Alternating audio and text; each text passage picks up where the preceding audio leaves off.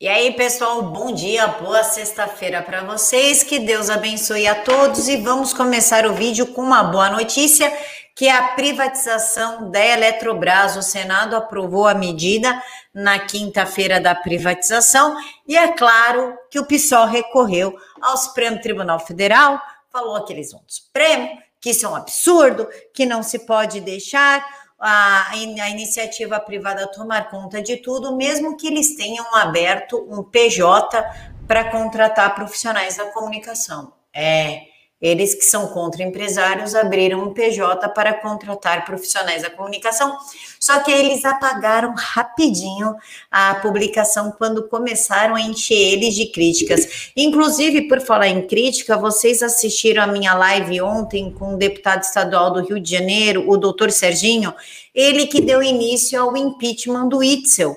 Ele que fez o pedido, viu as provas, ele contou tudinho para a gente como aconteceu, o que o Itzel roubou, a organização criminosa, o clube do charuto, enfim, tudo que a gente queria saber do Itzel na CPI e que não foi preocupado, porque ele estava com trocas de afagos e carinhos com Omar Aziz e Renan Calheiros. O Serginho me contou e o link está aqui e também vai estar disponível a partir de amanhã no canal de cortes para quem quiser ver por tema específico. Mas quem quiser ver na íntegra, inclusive ele desmentindo o Whitson na questão do Flávio, ao falar que o senador Flávio Bolsonaro é dono dos hospitais federais e que o Flávio grudou a imagem dele no Whitson para ganhar as eleições. Sim, o Itzel falou isso durante a CPI. Falou que o Flávio usou ele para ganhar as eleições e não foi ao contrário. Aham, uhum, a gente acredita, o Itzel tá bom, senta lá. Um cara que tinha menos de 2% nas pesquisas e que implorava para fazer caminhada com o deputado bolsonarista para usar a imagem do presidente Bolsonaro e para participar das carreatas com Flávio Bolsonaro. Pois é, o Itzel mentiu, o Itzel mente mais do que ele come. É uma coisa absurda. E o Serginho contou tudinho para mim. Mas vamos seguir aqui com as notícias do dia, porque Araraquara, interior de São Paulo, está reduzindo os casos da peste chinesa. Vocês lembram de Araraquara? Sabe quem, qual que é a cidade? Aquela que o exército, através da CEAGESP, teve que intervir e, a, e levar alimentação. Aquela do prefeito petista, do Edinho Silva? Pois é, essa cidade mesmo. Mesmo com a redução de novos casos, ele ainda quer colocar um novo lockdown, mesmo que a população esteja passando as piores necessidades. Mas o importante é ferrar com a população toda, porque eles criam um problema e depois eles apresentam a solução. É mais ou menos assim: eles quebram as suas pernas e depois eles te dão a muleta. E por falar em muleta, né? A China criou a confusão, criou a pandemia e depois nos ofereceu a vacina. Só que quem tomou a Coronavac, por exemplo, não entra nem nos Estados Unidos e nem na União Europeia. E provavelmente também não vai entrar na Costa Rica, porque a Costa Rica rejeitou a Coronavac e diz que não é eficaz o suficiente. E sabe também o que não é eficaz? É a CPI da peste chinesa, que está blindando todos os corruptos que são amiguinhos lá. Tanto que o senador Girão acusou a CPI de blindar corrupção ao rejeitar a convocação de Carlos Gabas, que conseguiu sumir com 50 milhões de reais ao comprar respiradores em empresa da cannabis. E essa foto aqui deixa meio que claro por que, que, estão blindando Gabas, não é verdade? Por que será que onde tem corrupção, onde tem gente que não presta, onde tem lixo humano, tem o Lula junto?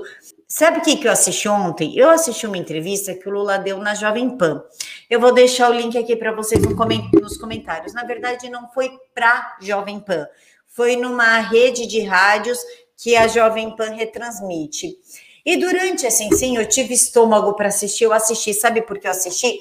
porque os entrevistadores, os jornalistas começaram a deixar tipo Lula full pistola, tipo muito puto, e aí ele começa a ficar agressivo, ele começa a levantar o tom de voz, ele não deixa o cara fazer a pergunta, ele interrompe, ele vem com dados, enfim né? Jeito Lula de ser que não pode ser contrariado, cheio de demagogia, cheio de narrativa, ofendeu bastante o presidente da República. Aí, quando os jornalistas iam apertar ele, ele ficava agressivo e respondia em cima. Enfim, assistam porque vale a pena. E tem um trecho em especial que o Lula defende o Renan Calheiros com unhas e dentes. Sabe aquela parte que você volta e fala, não, eu ouvi errado. Um cara que quer concorrer à presidência não vai defender um cara cheinho de casos de corrupção sendo investigado, inclusive agora pela Polícia Federal. E aí eu voltei e ele defende o Renan Calheiros com unhas e dentes. E eu acho que a gente já entende muito bem o porquê partindo dessa foto com Gabas, lembrando que o filho do Renan Calheiros possivelmente será o vice do Lula. Tomem um estomazil e assistam a entrevista porque vale a pena. Ele dá várias, ele deixa subentendido várias coisas. Ele vai acabar com o teto de gastos, claro que vai, para o pessoal poder roubar como se não houvesse amanhã.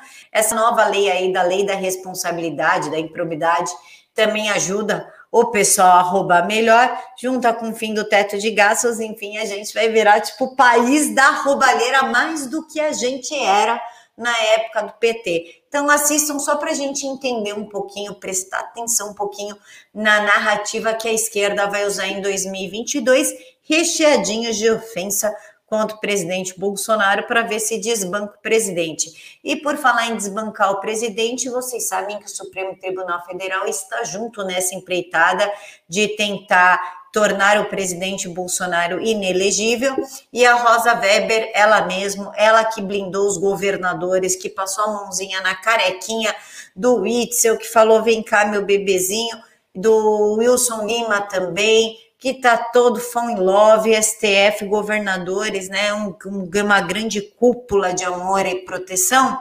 Ela também decidiu pela quebra de sigilo telefônico do Felipe G. Martins e agora deu cinco dias para o presidente Bolsonaro e para o Congresso se manifestar sobre o orçamento secreto. E qual é esse orçamento secreto? É daquela história do ministro Rogério Marinho, que na qual ele já desmentiu e, inclusive, mostrou que a esquerda também recebeu dinheiro. Então, lembra que eles marcaram, se não me engano, foi o Humberto Costa, e falou assim: olha, então significa que você recebeu propina também, e não foi, foi um orçamento separado ali para compra de tratores, enfim. Mas quem criou a narrativa, quem criou a mentira foi o Estadão, mesmo o ministro Rogério ter vindo a público explicar, a Rosa Weber quer cutucar um pouquinho mais ali para ver se desgasta a, a imagem do governo. E o desespero deles é claro, porque o voto impresso parece que vai ser aprovado sim tanto que o Barroso falou o seguinte: pode até ser aprovado, mas o STF vai ter que aprovar também. Não, não porque isso é função do legislativo e não do judiciário, e agora ele veio com uma nova, que o voto impresso é um risco e uma ameaça. Sim, é um risco para corrupto e uma ameaça para quem fez projeto de poder usando a urna eletrônica para se dar bem, não é mesmo, Barroso? Fala logo o que você tem medo, que vai ficar mais bonito para você e até talvez mais fácil aí de consertar, porque nós sabemos que o seu medo, inclusive a ponto de no Senado e na Câmara articular com caciques de governos, de, de partidos, com caciques de partidos, para que não se aprove o voto impresso, está você está chancelando que você deve não está devendo pouco Alguma coisa de muito obscura tem por trás disso.